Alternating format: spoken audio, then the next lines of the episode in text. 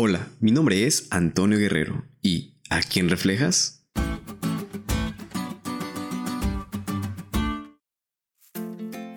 ¿Has escuchado la frase que dice que eres el reflejo de lo que comes, o de lo que miras, o de las personas con quien te juntas? Bueno, pues es muy cierto. Somos el reflejo de lo que más nos rodea, o de lo que más conocemos. Y al aplicarlo a la vida cristiana, pues somos el reflejo de lo que conocemos de Cristo. Es por eso que esta semana vamos a estudiar justamente esto. ¿Cómo podemos conocer a Cristo de tal manera que nuestra vida refleje su carácter?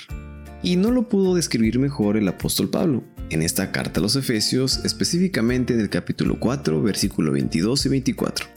Y dice, acerca de la pasada manera de vivir, despójense del hombre viejo, viciado por sus deseos engañosos, renueven la actitud de su mente y vístanse del nuevo hombre creando para ser semejantes a Dios en justicia y en santidad de la verdad. Pablo escribe que es posible que nos revistamos de la justicia de Dios, que es posible que con la ayuda del Espíritu Santo podamos actuar, hablar, sentir y ser semejantes a Cristo. Si mantenemos los ojos puestos en Él, nada puede arrebatarnos de su mano. Si le contemplamos constantemente, somos transformados en la misma semejanza, de gloria en gloria, así como por el Espíritu del Señor. Así como Juan, el discípulo amado, al ver el carácter de Cristo, vio su propia deficiencia y este conocimiento le hizo humillarse. Y la fortaleza, la paciencia, el poder, la ternura, la majestad y la mansedumbre que vio en la vida diaria del Hijo de Dios, llenaron su alma de admiración y amor.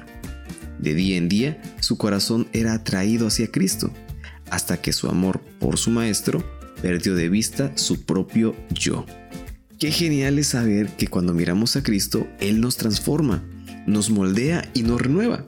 Sin duda alguna es una experiencia que todos debemos intentar. Así que amigos, espero que te hayas interesado y estés dispuesto a seguir estudiando de este tema.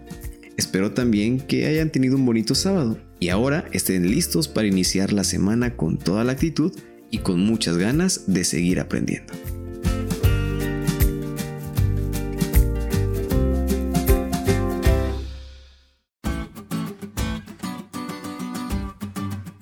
¿Te diste cuenta de lo cool que estuvo la lección?